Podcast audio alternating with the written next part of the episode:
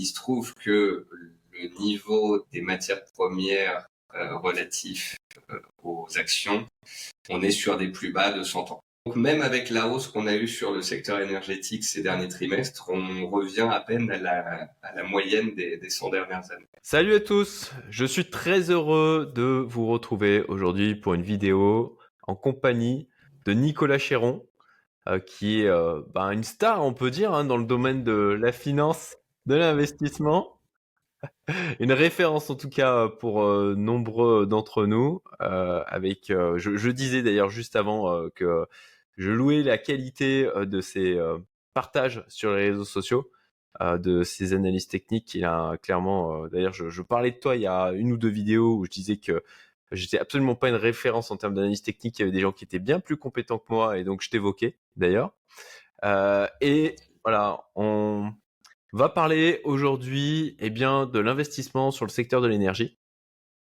Euh, et hum, alors c'est une vidéo un peu spéciale, une première pour moi à vrai dire, euh, puisque c'est une vidéo qui est sponsorisée par Total Energy.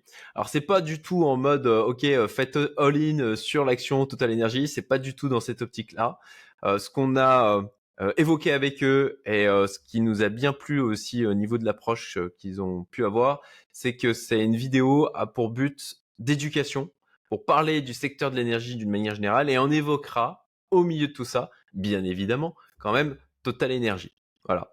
Euh, on fera une petite voilà. Il y a Nicolas qui, qui partagera un certain nombre de choses euh, sur euh, bon bah l'action, ce qu'ils font de leur côté, les, les, les leur pratique de distribution de dividendes. Il reviendra d'ailleurs sur des épisodes personnels associés à cette à cette action. Et voilà, donc on, va évoquer secteur de l'énergie vu d'ensemble, les opportunités vu du côté de Nicolas, euh, investissement et stratégie sur ce domaine.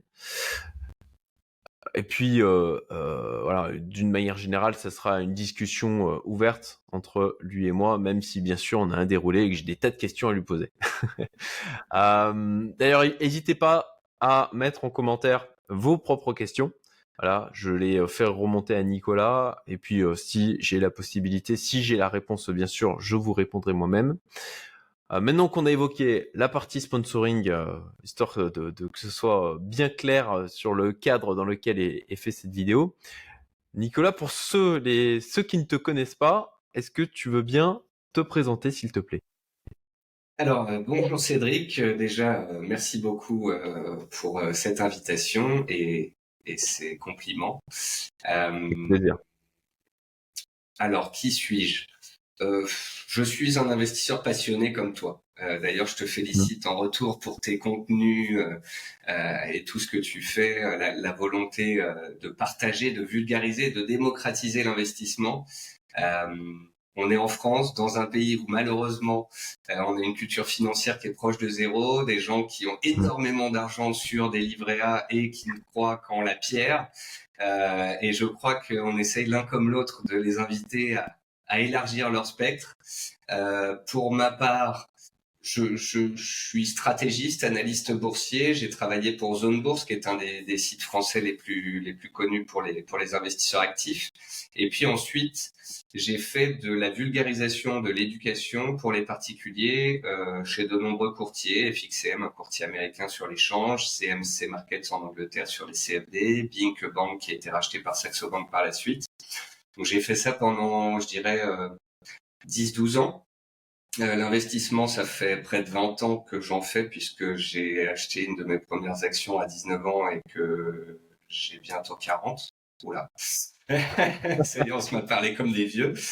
Euh, donc voilà, presque 20 ans de bourse. je suis pas une star, je suis pas un géant, je suis pas un trader émérite. je suis un investisseur curieux qui, avec les années, a commencé à faire fructifier son, son petit capital, son patrimoine.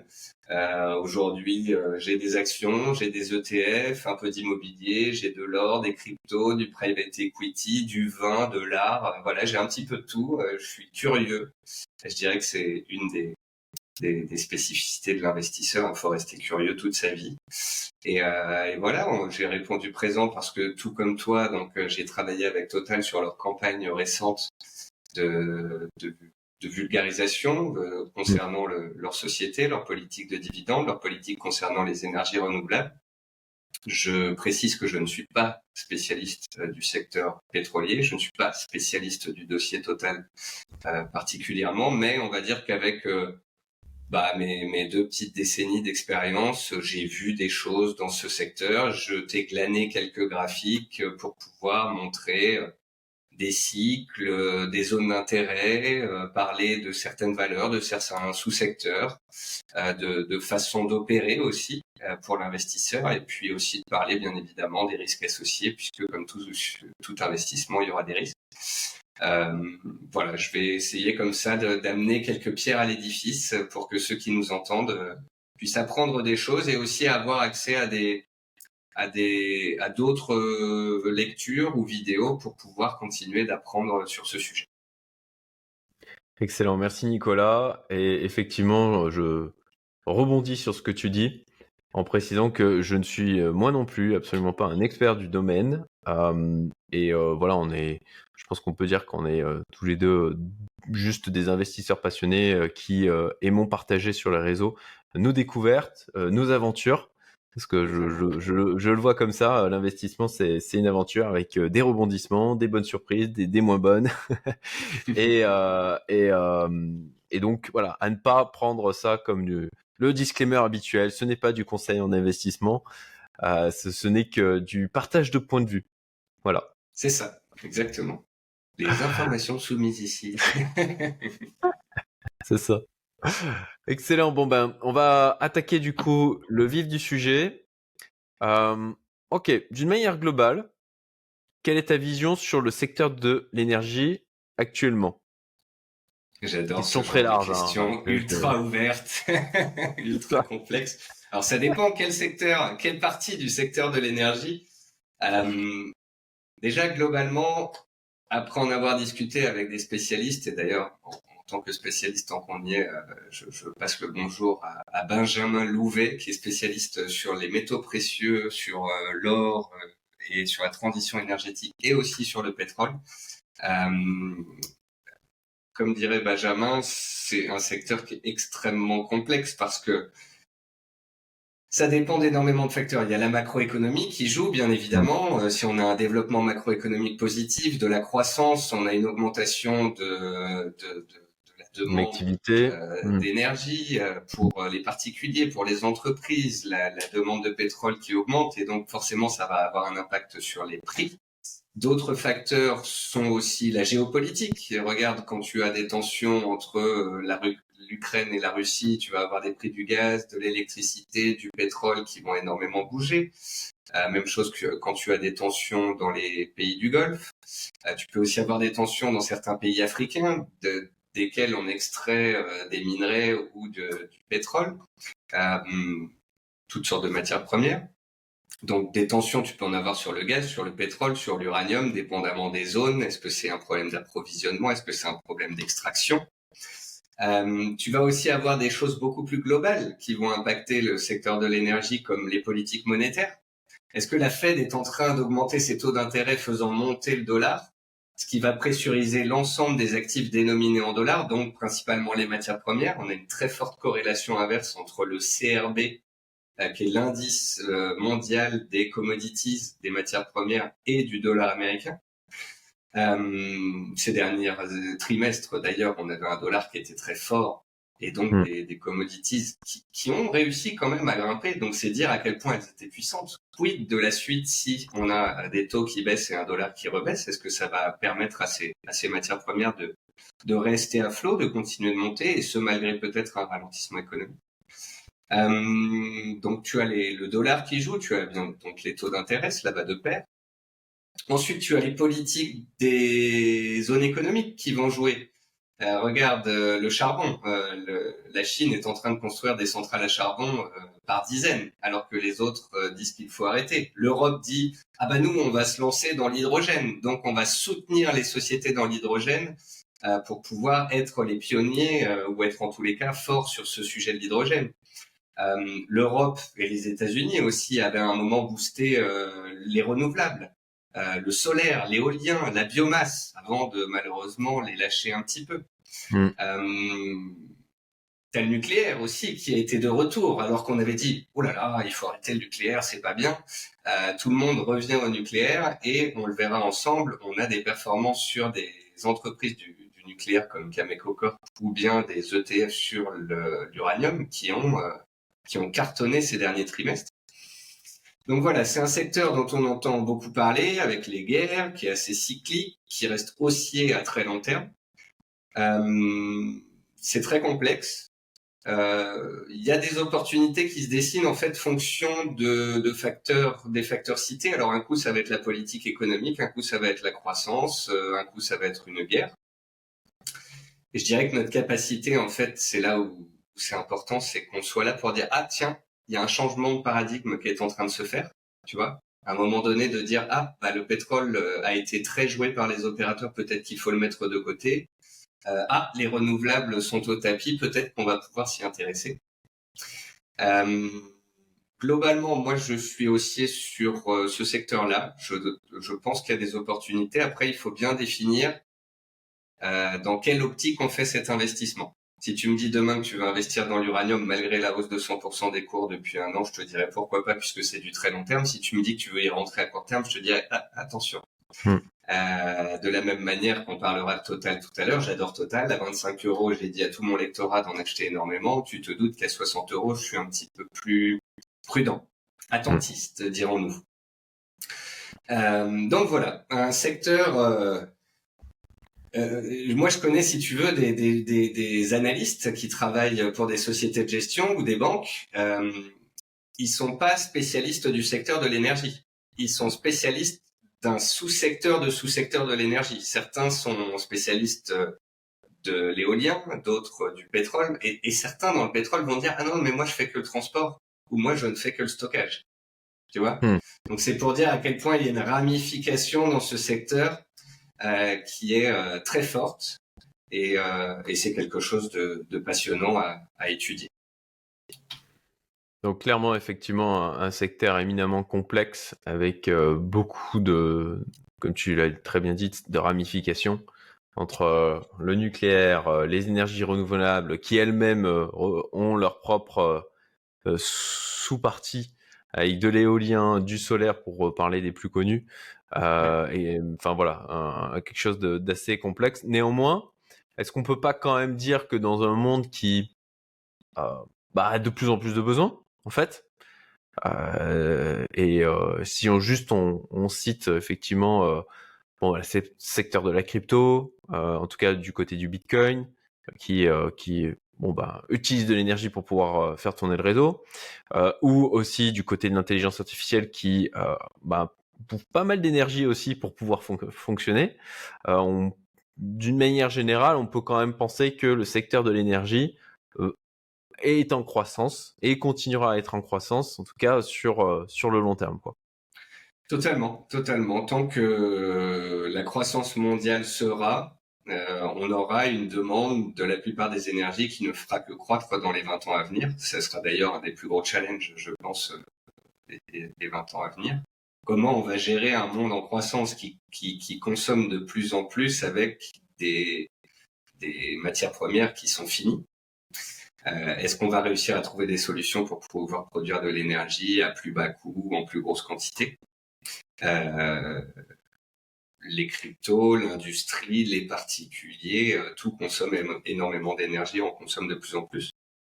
D'ailleurs, je voulais te montrer deux, trois graphiques en introduction, puisqu'on est vraiment sur la big picture générale de ce secteur.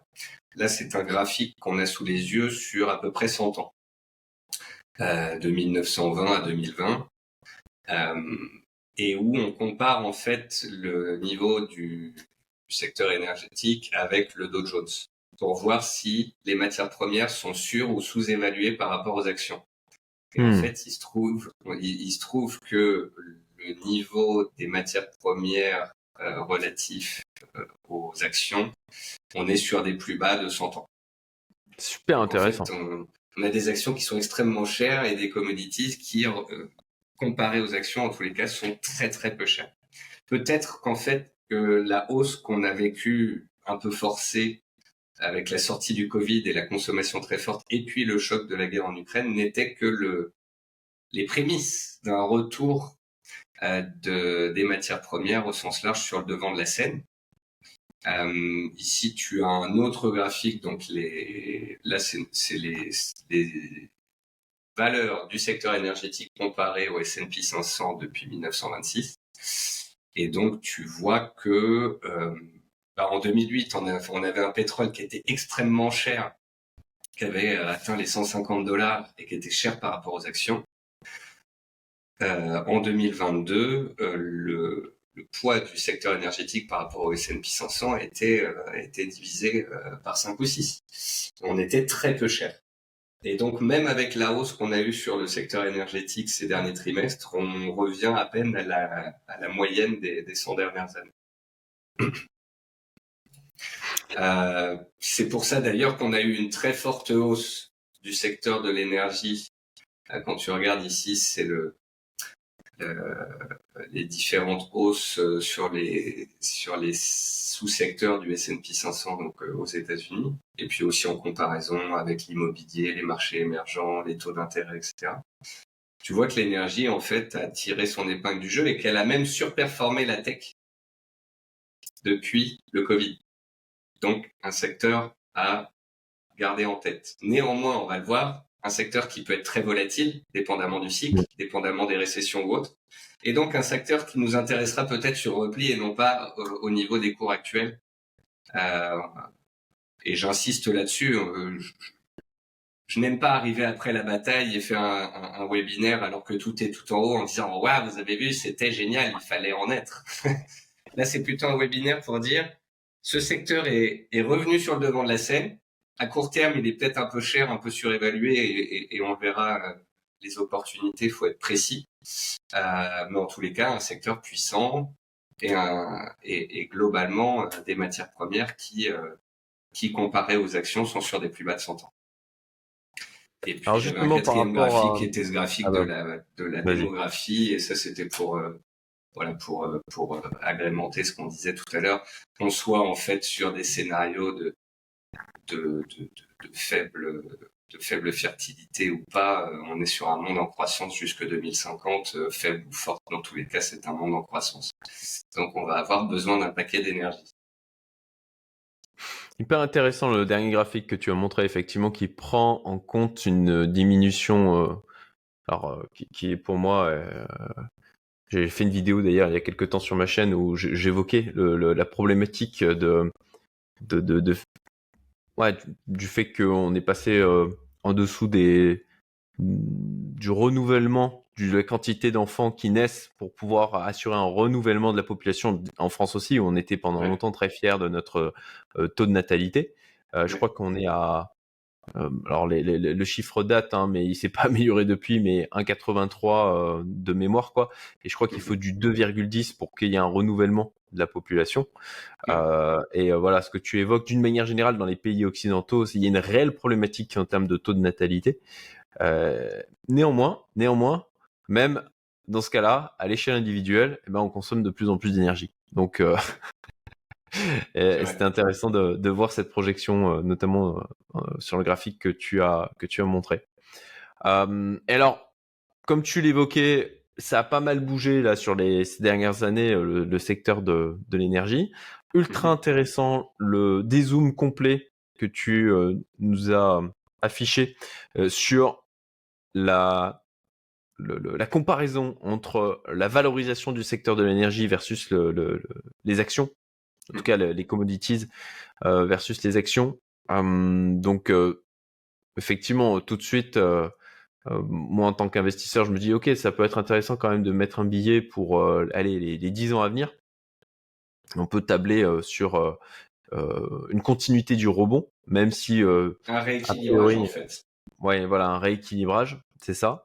même si là, ben, comme ça a beaucoup poussé, ça, ça monte pas en ligne droite, hein, donc d'attendre une correction serait assez judicieux. En tout cas, moi, c'est le réflexe que j'aurais de mon côté, euh, de surveiller le secteur. Euh, et puis, euh, bon, bah, d'attendre, d'attendre une phase de, correction sur sur celui-ci. et justement, en termes de tendance macroéconomique qui influence en tout cas de grosses tendances, hein, puisqu'on a compris que c'est un secteur qui est extrêmement complexe, mmh avec beaucoup de sous-ramifications. mais il y a quand même des tendances macro fortes qui, qui amènent des, des, des, notamment sur le pétrole par exemple, mais qui amènent un impact en termes de modification des prix sur celui-ci. Oui, ben on l'a dit. Alors, il y a les tendances politiques euh, fonction des, des, décisions qui sont prises par certaines zones économiques. Il y a les tendances sociétales. Donc, la, la, tu, tu, le soulevais tout à l'heure. Euh, même si on a un taux de natalité qui baisse, on consomme de plus en plus par personne. Donc, ça, c'est à prendre en considération. Après, il y a la tendance des marchés. Est-ce que les marchés sont plutôt porteurs ou non? Et généralement, est-ce que les marchés sont porteurs ou non? Ça dépend du, du cadre euh, macroéconomique. Or, la macroéconomie, et ça rebondit sur le fait que tu dis on est peut-être un peu haut, on pourrait profiter d'une correction. Alors, bien évidemment, personne ne s'entend, hein, tu le sais comme moi. Hein, il y en a qui disent soft landing, d'autres hard landing. Mm. Est-ce qu'on va faire un atterrissage soft ou non? Euh, La macroéconomie, je pense, sera au centre des attentions en 2024. On a une Europe qui ralentit très fortement. On a des PMI en France, en Allemagne qui nous montrent qu'on est en contraction. Euh, on a des États-Unis qui sont restés très forts en 2023 parce qu'en fait les mm. Américains ont consommé à crédit comme des comme des fous.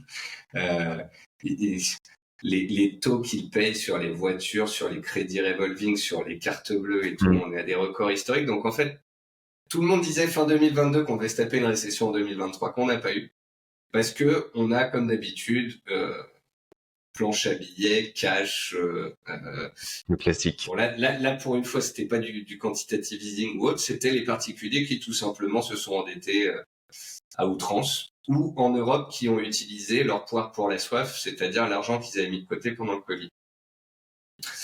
Euh, 2024 va être challenging parce que bah, on s'attend à ce que les États-Unis ralentissent, on, s'attend à ce que la croissance chinoise euh, décélère, on s'attend à ce que l'Europe soit potentiellement en récession.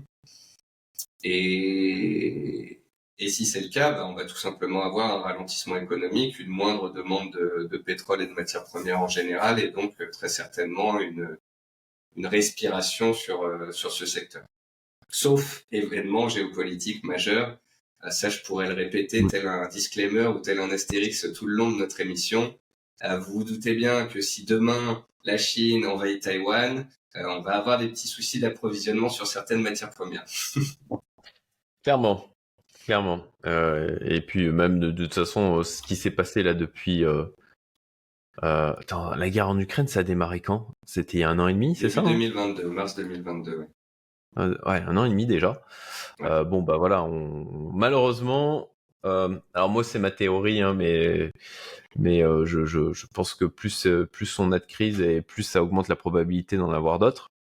et bon, malheureusement, on est dans un contexte aujourd'hui géopolitique où bon, il peut, on peut avoir de mauvaises surprises encore, ce qui ce qui peut bah, influencer forcément le cours de bah, notamment du pétrole, euh, mais pas que. On est dans un monde qui se fracture. Hein. Euh, on voit qu'il y, a des, il y a des tableaux qui, qui se mettent en place. Après, c'est un jeu de plaques tectoniques, c'est-à-dire que bah, les États-Unis ne fonctionnent pas sans la Chine, la Chine sans les États-Unis, et en fait, tout le monde tient son voisin par les barbichettes. Tu vois ce que je veux dire mm. On est tous dépendants des uns ou des autres pour certaines raisons. Ce qui est salutaire.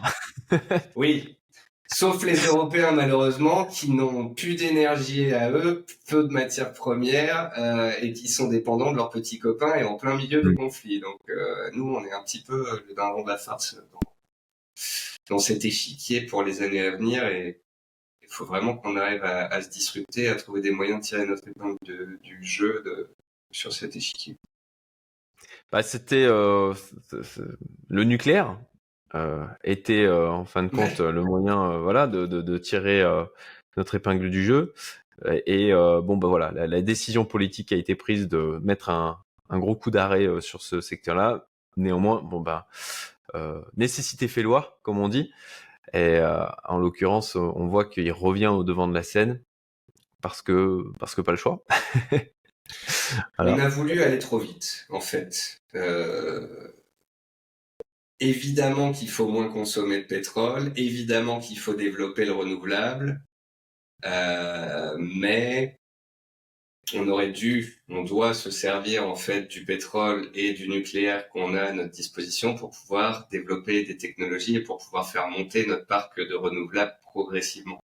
Ça sert à rien de se mettre dans des situations euh, que, comme on a fait euh, juste avant la, guerre en Ukraine, où on arrête les investissements dans le pétrole, où on arrête de développer le nucléaire, où on se met à fond dans les renouvelables, et puis euh, et puis d'un coup on se retrouve le bec dans l'eau. Il faudrait qu'on ait euh, le problème pour ça, c'est qu'il faudrait qu'on ait, euh, mais bon, c'est un autre sujet un peu sensible, des politiciens qui aient des visions un peu plus long-termistes plutôt que des visions court-termistes et de des effets d'aubaine, enfin de profiter, si tu veux, de choses de court terme. Ah bon, ça c'est c'est un autre sujet. Alors justement sur l'évolution du marché de, l'énergie, euh, sur euh, allez Madame Irma, hein, euh, Irma Chiron, pouvez-vous nous dire comment vous voyez les choses sur les cinq prochaines années? Bah, Bien sûr. Je sais déjà pas ce qui va se passer dans les dans les cinq séances qui viennent. J'adore toujours cette question dépendamment de si on a des tensions géopolitiques ou pas, si on découvre des extraterrestres ou pas, si on se met à forer la Lune ou non, s'il y a une récession forte ou pas, euh, s'il y a une scission euh, de, de, de, de, la planète euh, Chine, États-Unis, un peu en mode guerre froide. Euh, non, franchement, je, je, je n'en sais absolument rien, simplement avec tout ce qu'on a dit euh, avant. On est bien conscient qu'il va falloir du gaz, du pétrole, de l'uranium, des renouvelables, un peu sur toute la planète. Donc on va avoir un secteur qui va être dynamique, qui va être soutenu, on va avoir des investissements, on va très certainement avoir euh, euh, des pouvoirs publics qui vont en soutenir certains d'entre eux, hein, euh, notamment les renouvelables, solaire, éolien, biomasse, etc. donc il va y avoir des opportunités. Ça, c'est ma réponse. Voilà. Il va y avoir des choses à faire. ok, alors je vais peut-être euh, euh, voilà, changer un peu l'orientation de la question, clairement. Mais euh, les, les, les sous-secteurs de l'énergie qui, d'après toi, seraient intéressants sur les cinq années à venir. Alors moi, d'un point de vue perso, on le disait juste avant, je, je, je, me suis exposé justement via un ETF aux énergies renouvelables. Mmh après tout le reste, pour l'instant, je reste out. Ouais. Est-ce que toi, tu, tu, tu, vois, tu parlais tout à l'heure d'uranium effectivement, bon bah qui a qui a beaucoup augmenté. Donc euh, euh, là aussi peut-être d'attendre une correction. Néanmoins, euh, vu que le nucléaire revient au devant de la scène sur un horizon de 5 ans, c'est peut-être pas déconnant de, de voilà de six, six, corrections dans les mois, trimestres à venir. Bon bah d'en profiter pour pouvoir se positionner dessus.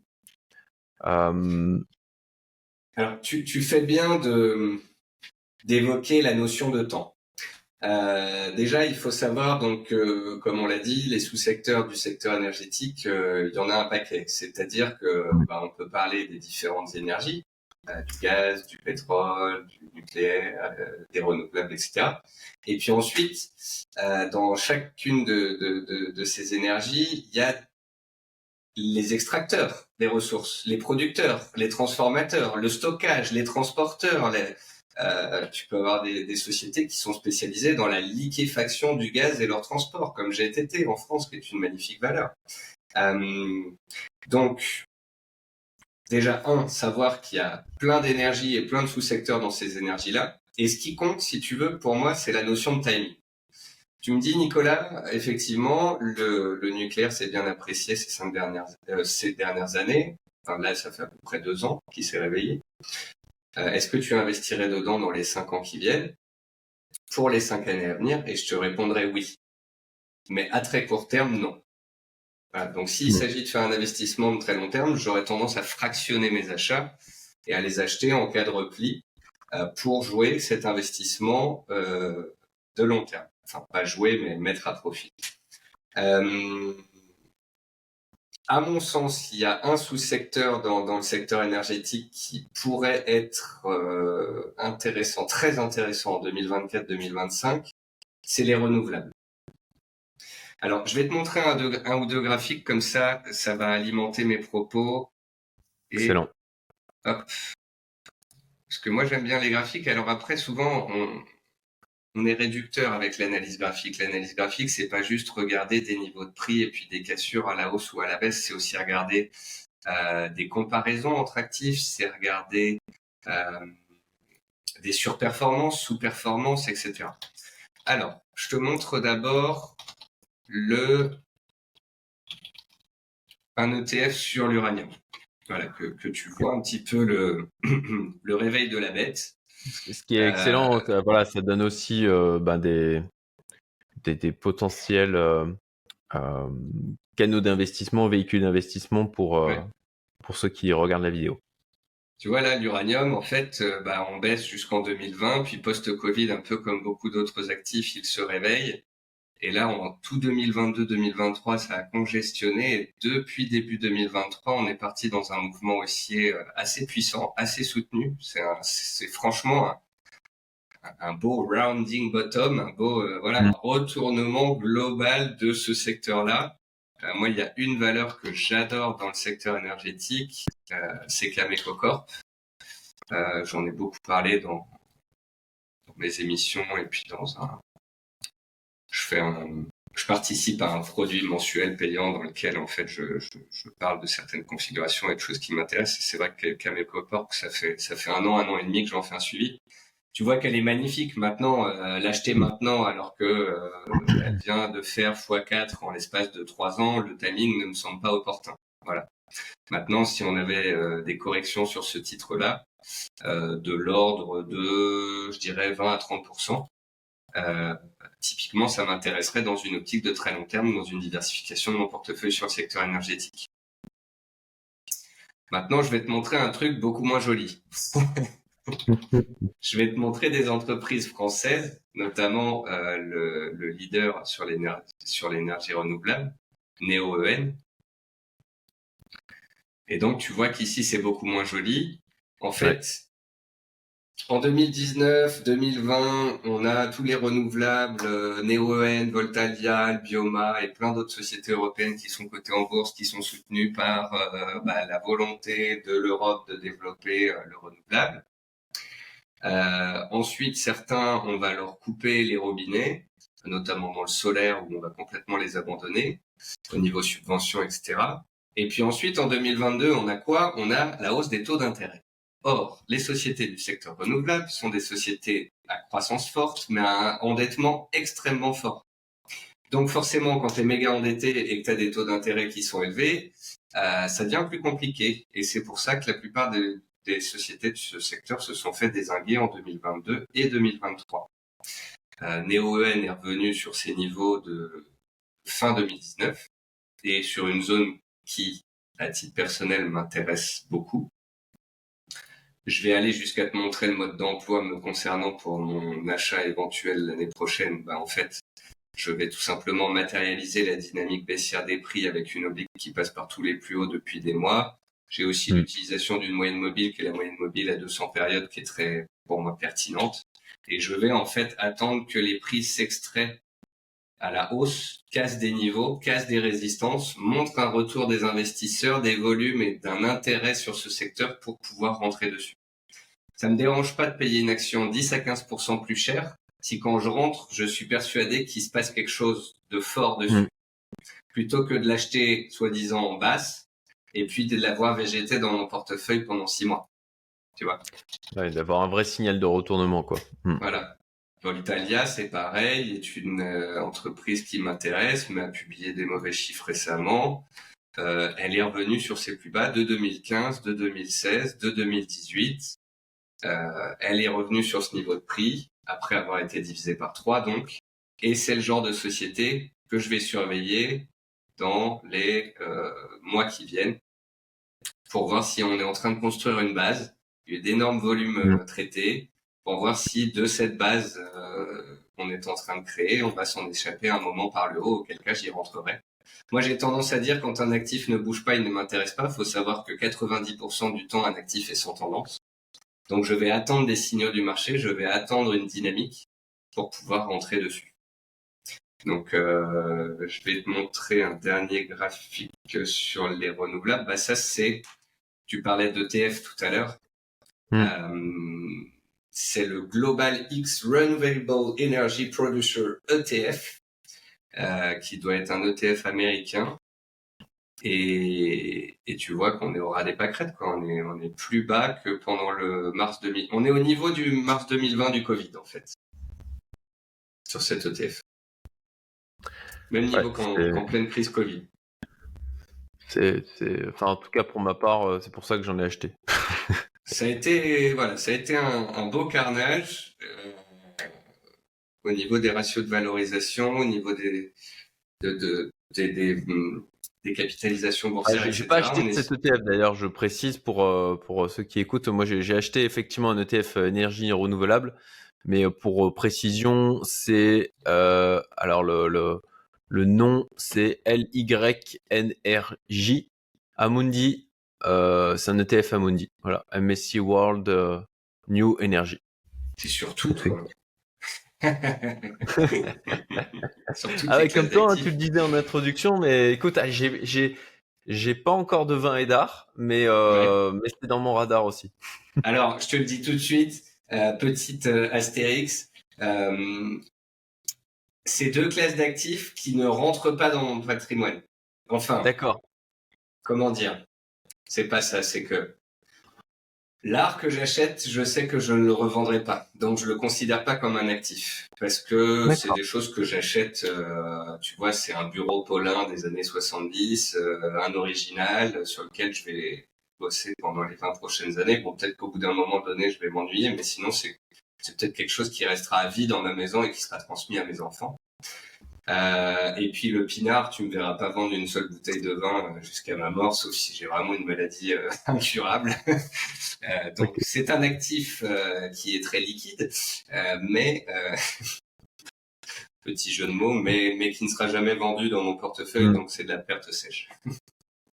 D'accord, ok, c'est on va dire de l'investissement, c'est mon ami Hugo de, de la chaîne euh, euh Hugo H Fiscalité euh, qui dit que lui il, il, achète mais il fait de l'investissement consommation. Voilà. Ouais, c'est pas mal. Alors après, tu as des, as des investissements consommation un peu mix. par exemple, la voiture de la voiture de collection. Oui, oui. Tu peux d'une part en profiter, l'usiter, mais d'autre part la revendre à terme. C'est intéressant. Absolument, c'est c'est euh, j'avais fait une, une opération de ce type pendant le Covid où j'avais acheté une, une jolie voiture euh, euh, que j'ai revendue deux ans plus tard quasiment au même prix en fait. Du coup, la l'utilisation, j'ai pas eu de dépréciation. mais pareil, à ce moment-là, tout le monde s'en désintéressait. Et puis c'est quand tout le monde s'en désintéresse qu'il faut que c'est le moment d'acheter c'est le classique euh, acheter euh, quand c'est au plus bas et puis vendre quand c'est au plus haut, qui est extrêmement difficile à faire. buy, euh, fear, sell greed. On achète, on achète la peur, on vend l'avidité. C'est exactement. C'est ce qui explique que je fasse de l'analyse graphique, si tu veux, parce que l'analyse graphique est le meilleur moyen de matérialiser la psychologie des investisseurs. Et pour moi, malgré le côté un peu algorithmique et, et robotique des marchés financiers, la psychologie des investisseurs reste un des trucs les plus les plus puissants qui soient. Et en plus, étant adepte de Twitter et très souvent sur Twitter, je mets un point d'honneur à nettoyer mon flux pour avoir des acheteurs et des vendeurs tout le temps, pas être permaboule ou permabire. Mm. Euh, et ça me permet de, de jauger. Tu vois? Ouais, Je vois très bien. Hmm. Euh, quand, il y a six mois, on est à 7400 points sur le 440, je dis aux gens, ça va baisser, tout le monde dit, ah, non, ça va pas baisser, puis si on baisse, on ira à 6800, puis 6800, j'achète. Euh, il y, a, y a un mois et demi, on touche 6800 points, il n'y a plus personne qui voulait acheter. Plus personne. Je dis, mais attendez les gars, il y a six mois, j'ai posé la question, j'ai fait un sondage, j'ai dit 6008, vous achetez 90% des gens, ouais, ouais, j'achète, j'achète. Et là, le mois dernier, 6008, vous achetez, ah ouais, mais non, mais là, euh, mais la Chine ralentit, tout ça la psychologie humaine, c'est vraiment euh, fantastique. Ouais, fascinant, c'est clair. Mais euh, complètement. Euh, j'utilise aussi pas mal Twitter. Alors, plus sur le marché crypto qui est très sujet à la psychologie des fonds. complètement. Je trouve que c'est un, Alors, pour ma part, je m'en suis aussi servi comme un, un, excellent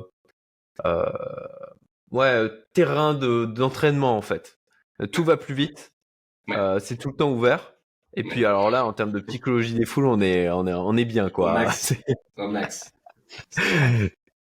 Donc euh, ouais ouais c'est effectivement euh, le, le, voilà marché crypto euh, pareil et, et puis ouais ben pour ma part alors pour ma part j'ai acheté autour des 6800 le S&P 500 pour info je j'étais content de le faire comme souvent hein, quand il y a une grosse news qui fait peur à tout le monde pareil la chute de FTX j'ai j'ai recommencé à accumuler de la crypto à ce moment-là est-ce que dans les moments où tout le monde flippe, où il y a un gros événement comme ça qui propulse les émotions à leur paroxysme, euh, qui sont à mon sens les meilleurs moments pour, euh, pour se positionner Pour investir, complètement. Et c'est aussi pour cette raison-là, depuis tout à l'heure, que je te dis que euh, l'uranium et le pétrole, on en a beaucoup parlé ces derniers trimestres et ça s'est beaucoup apprécié, donc ça m'intéresse peut-être un peu moins à court terme. Par contre, le renouvelable, dont on n'entend plus parler et où tout le monde est devenu négatif, m'intéresse de nouveau. Et c'est rigolo d'ailleurs puisque on s'est pas concerté et tu me dis que tu as mm. acheté un ETF renouvelable et que moi c'est mon dada pour 2024. Donc, euh... ouais, absolument. On s'est effectivement pas du tout concerté et on, est arrivé à, une conclusion. Et je pense qu'il y aura des OPA. Moi, je voulais pas oublier ce, ce, ce cette chose-là. L'année dernière, il y avait Albioma qui était un spécialiste dans la biomasse euh, qui a été racheté. Euh, je pense qu'on va avoir des OPA. D'ailleurs, on va parler euh, après plus tard dans, la, dans, la, dans cette vidéo de, de, Total et de sa stratégie dans le renouvelable, d'investir de, plus en mm. plus et, et, de faire du renouvelable. Bah, pour ce faire, il va bien falloir, un, investir, mais deux, très certainement, acheter des boîtes. Hein. Donc, euh, donc, je pense que il faut se faire une map un petit peu de toutes les sociétés de, des énergies renouvelables d'Europe, parce qu'il y a aussi des très belles choses, euh, Espagne, Portugal, etc. Et de voir bah, lesquelles pourraient être les cibles des, des majors. Bon, on reprend, on a une petite coupure, hein, c'est comme le, me le disait Nicolas euh, sur WhatsApp, euh, l'avantage, le, désavantage de vivre sur des îles, c'est que de temps en temps, on a des petits soucis de connexion, même si globalement, bon ben, ça se passe plutôt bien. Et donc, on reprend notre vidéo, même si pour vous, il n'y a pas vraiment de coupure, hein, la magie du montage. Mais euh, en l'occurrence, on va maintenant parler des risques, puisque bien entendu, Hein, comme tout investissement, il y a des risques qui y sont associés. Et donc, voilà, quels sont les, risques principaux euh, sur cette, euh, classe d'actifs, sur ce secteur plutôt, c'est exactement, pas classe d'actifs. Euh, bon, on en a évoqué quand même quelques-uns jusqu'à maintenant, hein, risques géopolitiques, les risques politiques tout court. Euh, et puis qui peuvent toucher, comme on l'a vu pendant le Covid, hein, on avait des problématiques d'approvisionnement, oui. donc de transport. Euh, donc euh, bon, euh, c'est quand même un secteur où il y a, y, a, y a, plein de choses qui sont interconnectées avec celui-ci, et puis ça va dépendre aussi des classes d'actifs. On l'a évoqué aussi le, le risque de décision gouvernementale, bon, c'est lié en fait au risque politique, mais les, les subventions qui s'arrêtent sur le secteur de, du solaire, euh, après, tu, peux avoir euh, des, tu peux avoir des, plein de risques. Hein. Alors dans les risques politiques, il y avait aussi les risques de taxes spéciales, par exemple. Mmh, bien vu. La taxation des bénéfices exceptionnels dont, euh, que l'État voulait faire sur Total. Euh, tu as les scandales. Tu as les, les oui. Les, euh des scandales que tu peux avoir, comme par exemple euh, euh, les installations de Shell qui avaient laissé une marée noire euh, se faire dans l'océan. Donc avec des plaintes, avec avec des problématiques médiatiques, avec une image qui est complètement bousillée au niveau des médias.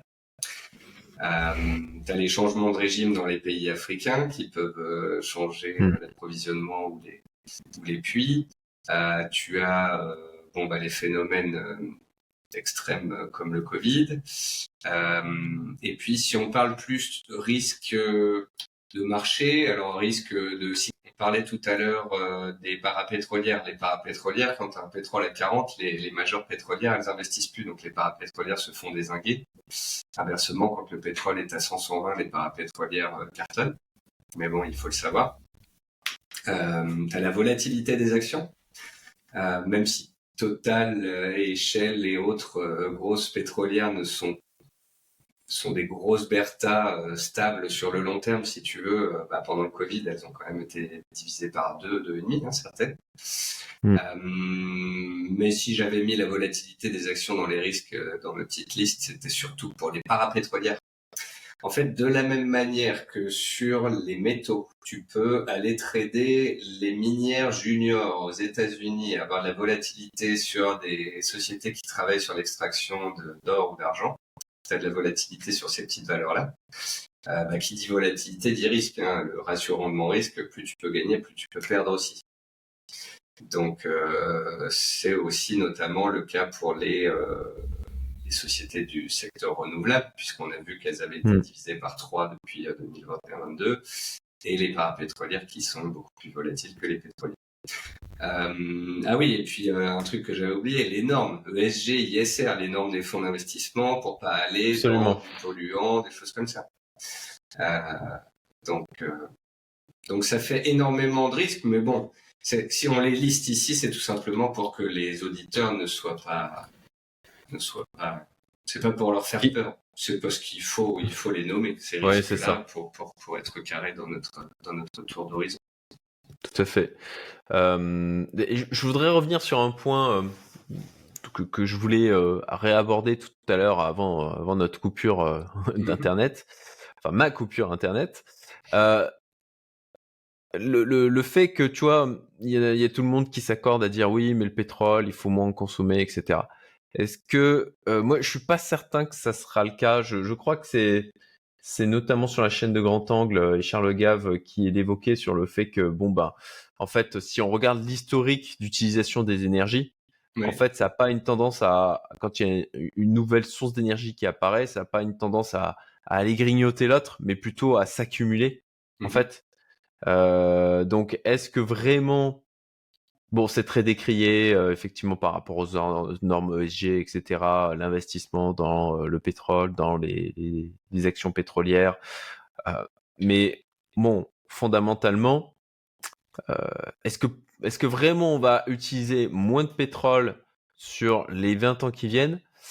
Eh, Pour ma part, je, je, suis... Voilà. Non. Non, on va continuer d'en utiliser énormément. On va continuer d'utiliser énormément de pétrole et de nucléaire mm. pour au moins faire une chose la transition énergétique vers du renouvelable. C'est qu'il faut bien les produire ces éoliennes. Il faut bien les produire ces panneaux solaires. Euh, bien vu. Donc, euh, on, l'a vu quand tu disais que les, ça s'ajoute. C'est vrai, tu as raison. Euh, on disait on disait que les prix du pétrole pourraient se calmer ces dix dernières années parce qu'on allait avoir le développement des pétroles et des gaz de schiste. Sauf que, hmm. en fait, on s'est rendu compte que la demande d'énergie est tellement montée fort que euh, cette offre des gaz et des pétroles de schiste n'a fait que compenser cette augmentation de la demande. Donc, c'est ajouté à la demande de pétrole conventionnel qu'on avait avant. Donc, euh, donc effectivement, ça va pas remplacer. Sauf à ce qu'on trouve des nouveaux réacteurs nucléaires euh, ultra puissants. Euh, pour le moment, en tous les cas, on n'a pas encore trouvé l'énergie de la prochaine révolution. Oui, clairement. Euh, donc en tout cas, bon voilà, ça, ça, va dans la lignée de ce que l'on évoquait tout à l'heure. De toute manière, on continue à avoir des besoins énergétiques qui augmentent et Bon, même si on se dit ok, mais est-ce que c'est alors pour faire la liaison avec euh, Total Energy, euh, est-ce que c'est judicieux d'aller investir sur du Total Energy euh, parce que bon bah voilà, le pétrole, il y en aura, on va en consommer moins plus tard, le prix va diminuer, la valeur aussi. et ben en fait, voilà, il y a une grande probabilité, je dirais une quasi peut-être même certitude que sur en tout cas les, les 20 ans à venir, ça sera pas le cas. Ce secteur encore de nos jours devant lui. C'est ça. Et donc pour faire la liaison avec Total Energy, hein, les, les, les, gentils sponsors euh, de cette vidéo, merci à eux. Euh, ok, le, le, comment justement, euh, toi tu les connais mieux que moi parce que justement tu as déjà euh, produit contenu dernièrement, notamment euh, mm-hmm. dans ta lettre euh, sur euh, pour parler de Total Energy. Ok, comment eux ils se positionnent sur euh, le, la partie dans le paysage énergétique actuel? Bah, alors déjà, je vais je vais présenter deux choses. Je vais présenter Total Energy selon la version officielle des, des, sites internet qui suivent le dossier Total Energy. Je vais par exemple donc aller sur le site Zone Bourse, euh, pour qui j'ai travaillé d'ailleurs pendant des années, euh, et on va voir ensemble qu'est-ce que fait Total Energy. Déjà pour le rappeler aux personnes qui écoutent cette vidéo, euh, comment il se positionne. Pour l'instant, c'est parmi les premiers groupes pétroliers mondiaux, avec raffinage et chimie, 43,3% de l'activité. C'est de la raffinage de produits pétroliers 16 raffineries dans le monde, fabrication de produits chimiques, donc les oléfines, aromatiques, polyéthylène, fertilisants et tous les dérivés, et des spécialités type caoutchouc, résine, adhésif. Et puis, le groupe fait également des activités de négoce et de transport maritime de pétrole brut et de produits pétroliers. Donc ça, c'est 43%. Après, tu as la distribution de, produits pétroliers pour 35,8%. Et ça, c'est les, c'est les pratiquement 15 000 stations-service que Total a dans le monde. Donc tu prends l'activité raffinage et tu prends l'activité distribution de produits pétroliers, tu es pratiquement à 80% de l'activité. Et après, pour pratiquement 20%, 17,4% exactement, c'est de la génération d'électricité à partir de centrales à gaz euh, et d'énergie renouvelable. Euh, et c'est d'ailleurs cette branche-là que le groupe est en train de développer en fait. Euh, alors, il développe les activités de transport, de stockage et de vente de gaz naturel, de gaz liquéfié également, de gaz de pétrole liquéfié et de charbon. Et puis, il y a toute cette partie énergie renouvelable qui sont en train de, de développer. Et à ce sujet-là, afin d'être précis, justement, je vais non plus euh, exposer ce que Zone Bourse euh, met en avant, euh, comme un peu tous les sites qui suivent la valeur totale, mais euh, ce que Total nous a dit, en fait, quand on a discuté avec eux, quand ils se présentent. Alors effectivement, Total pour eux donc se présente comme une des compagnies les plus rentables du secteur, euh, avec une belle performance en fait qui est le fruit d'une transformation initiée en 2020 et que et que je trouve smart. Et c'est aussi une des raisons pour lesquelles en 2020, en plein Covid, quand l'action était à 25 euros, je criais sur les toits qu'il fallait en acheter à tue euh, parce qu'en fait, ils ont décidé de mettre en place une stratégie équilibrée avec d'une part bah, la volonté d'assumer euh, leur part de l'approvisionnement en pétrole et en gaz. Euh, donc des énergies dont on a besoin aujourd'hui, si tu veux. C'est le débat qu'on a. Enfin, c'est pas un débat, mais c'est le sujet qu'on évoquait tout à l'heure. À l'heure actuelle, mmh. l'Europe, le monde a besoin de gaz et de pétrole. Donc Total est là pour en fournir, mais avec une volonté forte de devenir un acteur fort dans le domaine de l'électricité et de la production, notamment d'énergie renouvelable, à la commercialisation. Donc euh, production, commercialisation, énergie renouvelable, ça peut être euh, de la biomasse, euh, ça peut être euh, des panneaux solaires, ça peut être de l'hydroélectrique, ça, ça, peut être toutes sortes de, de choses, et c'est pour ça qu'on disait tout à l'heure qu'il pourrait y avoir des rachats de part. Et donc, même si ça ne plaît pas à certaines personnes, on peut en quelque sorte dire que Total est un acteur de la transition énergétique. Hmm. En, en, termes de chiffres, quand même, on parle de, de milliards d'investissements et en croissance, et ce tous les ans. Hein. 2 milliards de dollars en 2020, 3 milliards en 2021, 4 milliards en 2022, 5 milliards en 2023. Donc en gros, tu ajoutes 1 milliard par an, euh, 4 années euh, d'affilée. C'est colossal. Euh, hmm. Leur but, c'est voilà, c'est des investissements dans l'électricité, notamment d'origine renouvelable, les molécules bas carbone, donc les biocarburants, les biogaz, l'hydrogène, le stockage de carbone, et ces investissements vont représenter un tiers de leur investissement chaque année sur le reste de la décennie. Euh, en gros, si tu regardes sur la période 2022-2025, tu as 33% des investissements qui sont orientés vers les énergies bas carbone, 30% des investissements orientés vers les nouveaux projets de gaz et de pétrole et de LNG, c'est le Liquefied Natural Gas. Donc, 33% bas carbone, 30% sur en fait bah, les, énergies habituelles dont on a besoin là tout de suite maintenant parce que c'est on est dans un monde qui, tourne comme ça. Euh, et puis le reste, c'est aussi la maintenance des installations pétrolières et gazières qu'ils ont depuis euh, de, depuis toujours, électricité solaire et éolien. Donc en fait, Total est en train de, de se transformer. Déjà, ça fait des années qu'on dit que Total est un géant pétrolier alors qu'il vendait plus de gaz que de pétrole. Et maintenant, euh, on va continuer de dire que Total est une grande société euh, qui fait euh, du pétrole et qui pollue. C'est un sujet de société. C'est vrai que les énergies, euh, voilà, le pétrole, tout ça, ça pollue, mais la volonté est affichée, les investissements sont là, ils sont en train de se transformer et d'aller vers un producteur d'électricité. Et donc, euh, bon, après, ça, c'est des objectifs très long terme, mais pour euh, les objectifs horizon 2050, en gros, Total veut une répartition avec 50% d'électricité de renouvelable, 25% de nouvelles molécules bas carbone et 25% de pétrole et de gaz.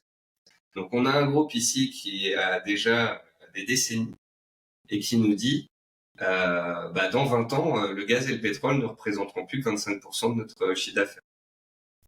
Donc, la transformation est en cours, elle va continuer, et euh, elle va permettre justement à cette société d'être euh, un hybride. Et c'est ça qui me plaît beaucoup parce que d'une part, euh, moi je suis confiant sur le fait que le pétrole et le gaz, on va en avoir besoin de par la consommation, de par les tensions économiques, géopolitiques, etc. Et d'autre part, je crois dans le renouvelable. Avoir du total en portefeuille me permet de faire les deux, tu vois, d'être positionné hmm. sur le gaz, le pétrole, le renouvelable. Donc, euh, ouais, c'est, c'est, c'est... Alors, effectivement, hein, c'est euh, bah déjà un secteur ultra solide. Ouais. Voilà, c'est un acteur ultra solide. Euh, et, et bon, bah, le pétrole, comme tu l'as dit, le gaz, de toute façon, on en a besoin. Voilà, il faut être pragmatique à un moment donné. C'est la différence entre avec le côté idéologiste et manichéen. le pétrole c'est mal, donc Total c'est mal. Euh, enfin, on est bien content que jusqu'à maintenant, bah, il nous ait permis de, développer euh, l'Occident euh, tel qu'il s'est développé. et puis bon, bah ok, si s'il y a un choix à la fois politique, idéologique, certains diront de, civilisationnel, d'aller vers d'autres typologies d'énergie. bon bah voilà, ils sont ils sont pragmatiques aussi. Hein. S'il y a un besoin, il y a une nécessité, il y a une demande. Euh, donc ils, font aussi bah, la transition et développent euh, ces, euh, cette, cette, typologie de demande aussi quoi. En tout cas d'offres en l'occurrence puisqu'il y a justement de la demande. Et, d'ailleurs, bon, bah, ça, c'est aussi un truc, hein, le, le, vœu pieux de ah, il faut qu'on fasse ça. c'est beau, en quelque sorte, mais, mais, mais il faut des moyens. Voilà. Et aujourd'hui, les moyens, bon, ben, c'est ce type de société qui les a et c'est eux qui sont en position d'aller euh, d'aller euh, eh ben de conduire en fait le, la volonté euh, la volonté politique. Parce que bah, effectivement la, volonté politique elle est là mais en fait c'est pas les politiques qui ont le levier de la, la réellement la mettre en œuvre quoi. Ouais, ouais ils vont investir, euh, ils vont faire de la recherche, ils vont investir dans le renouvelable, ils vont racheter des sociétés du secteur de, du renouvelable et ils vont aider à se développer ce pan du renouvelable. Donc, euh, à un moment donné, euh, il faut essayer de voir le verre à moitié plein. D'ailleurs, effectivement, ça c'était un très bon point que tu évoquais, les, les rachats. Mhm. donc, de, de, potentiellement se positionner sur certaines valeurs qui pourraient être dans le giron dans le dans les cibles directes d'acteurs comme Total quoi. Ouais, totalement. Mmh donc au niveau des points forts, je m'étais noté voilà d'évoquer effectivement les, les, points forts du côté de Total Energy. Bon bah je crois que ça a été euh, suffisamment dit. Hein, euh, le fait que bah ils sont positionnés sur euh, les énergies d'hier en quelque sorte et qui sont en train justement de s'appuyer là-dessus, de d'exploiter cette partie-là en vache à lait euh, pour pouvoir euh, développer euh, ben, tout ce qui est énergie renouvelable. On, a vu les, les, points positifs de Total. Il y a un autre point que je voulais soulever dans les dans les donc récemment, moi j'ai fait une newsletter sur Total et j'ai interviewé des gérants sur Total qui me disent en quoi ils m'intéressaient et ils parlaient de la valorisation faible de Total. En fait, quand tu regardes le ratio de la valeur de l'entreprise par rapport à l'EBITDA, euh, ça permet d'évaluer en combien d'années l'entreprise a la capacité de se racheter avec les résultats d'exploitation qu'elle génère. Tu vois? Hmm. Donc, euh, la moyenne sur le CAC, c'est 8,5. Total, c'est 3,5. Ça veut dire qu'en trois ans et demi euh, de résultats d'exploitation, elle peut s'auto, elle peut autofinancer son rachat. Elle est vraiment peu valorisée. Autre point positif de Total, bah, c'est le retour euh, de l'énergie sur la scène internationale, ça on en a parlé. Autre point positif de Total, c'est un acteur de la transition écologique qui souhaite devenir un électricien. Euh, quand tu regardes sur le site de de Zone Bourse. Je vais peut-être repartager mon écran une fois. Le site Zone Bourse est très bien fait. Hein, D'ailleurs, on mettra, on, pourra mettre des liens en description de la vidéo.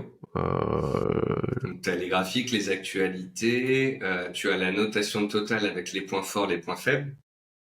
Donc là, tu vois que c'est une société qui est profitable, qui n'est pas chère, euh, mm. qui est très positivement couverte par les analystes, mais ça, bon, j'ai mis un petit bémol, je vais revenir dessus juste après.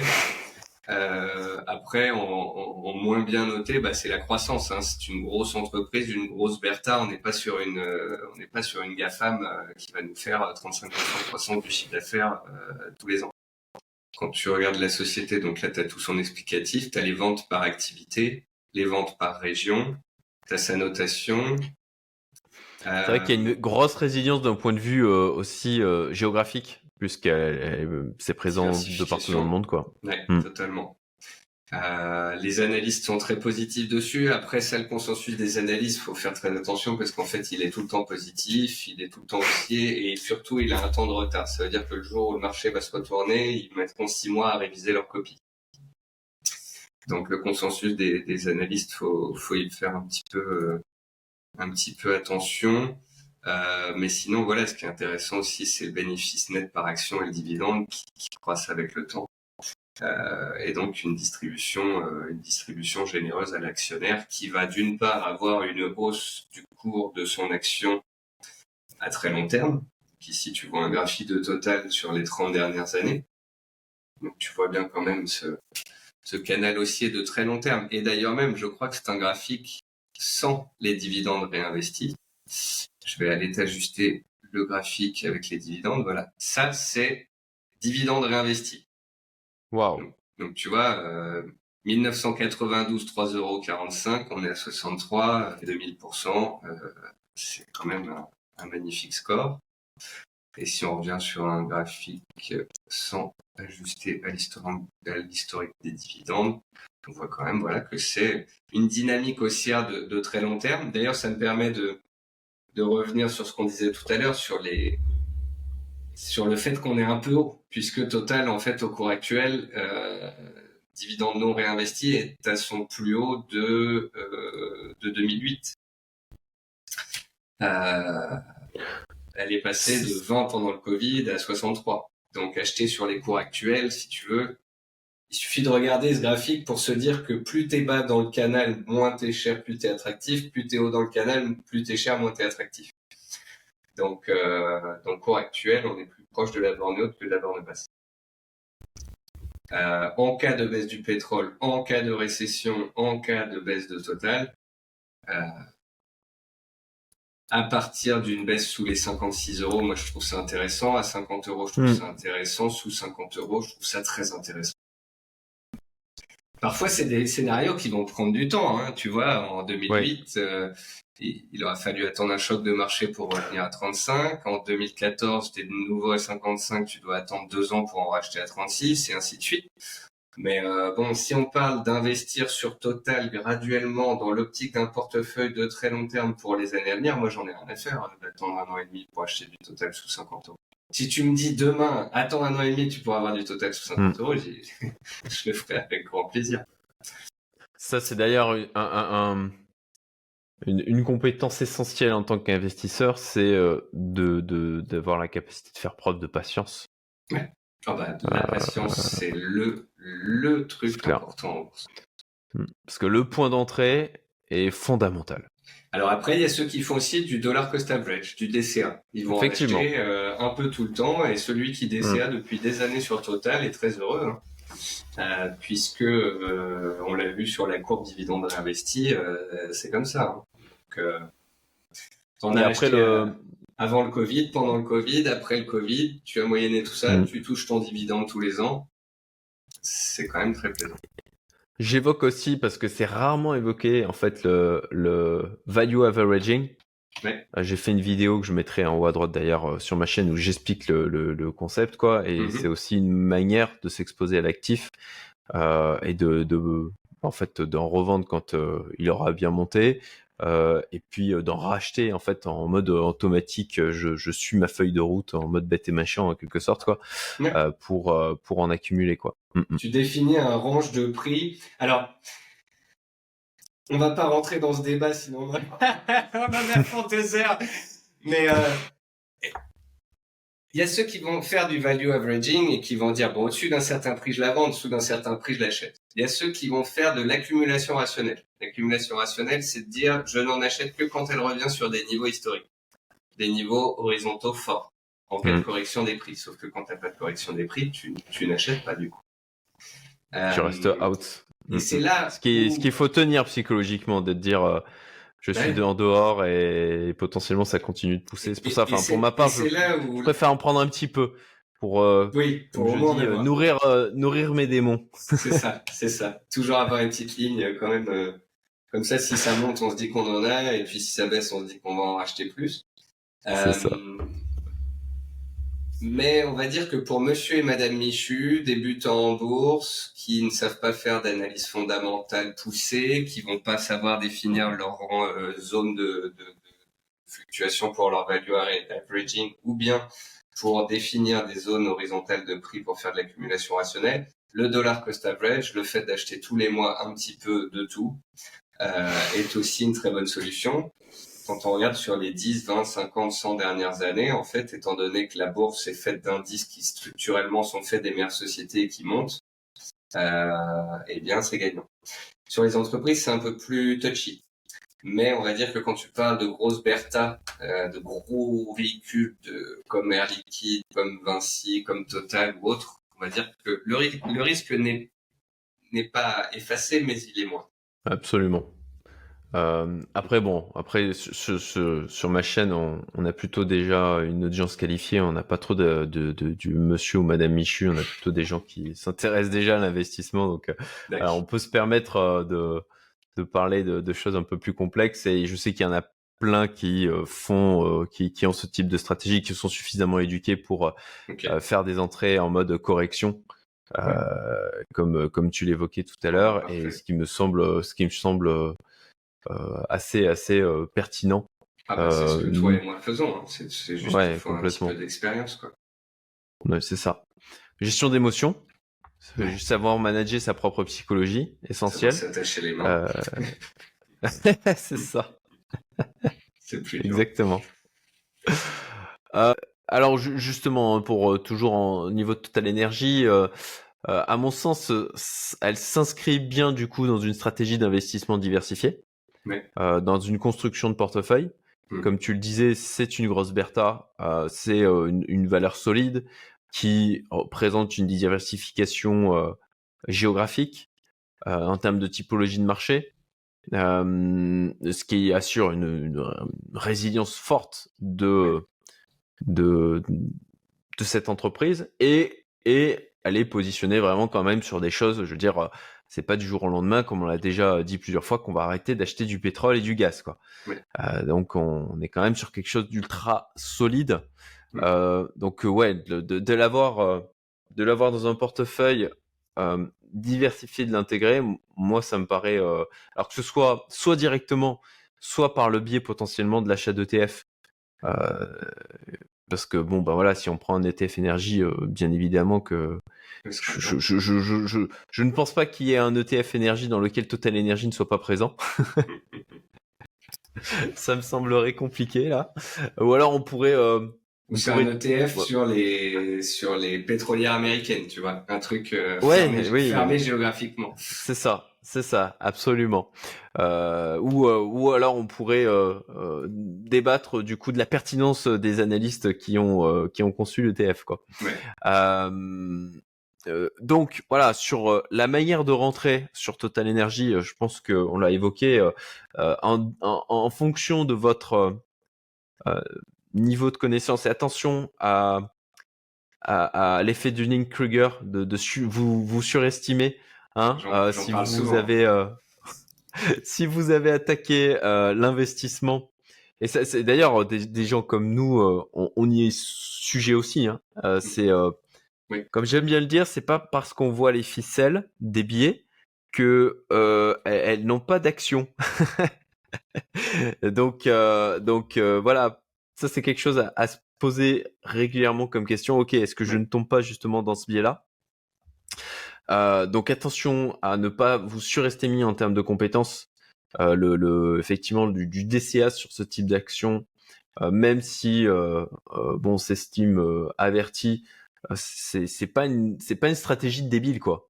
C'est-à-dire voilà les, les, les, plus avertis l'utilisent quoi. Parce que ben statistiquement elle a prouvé son sa pertinence en fait.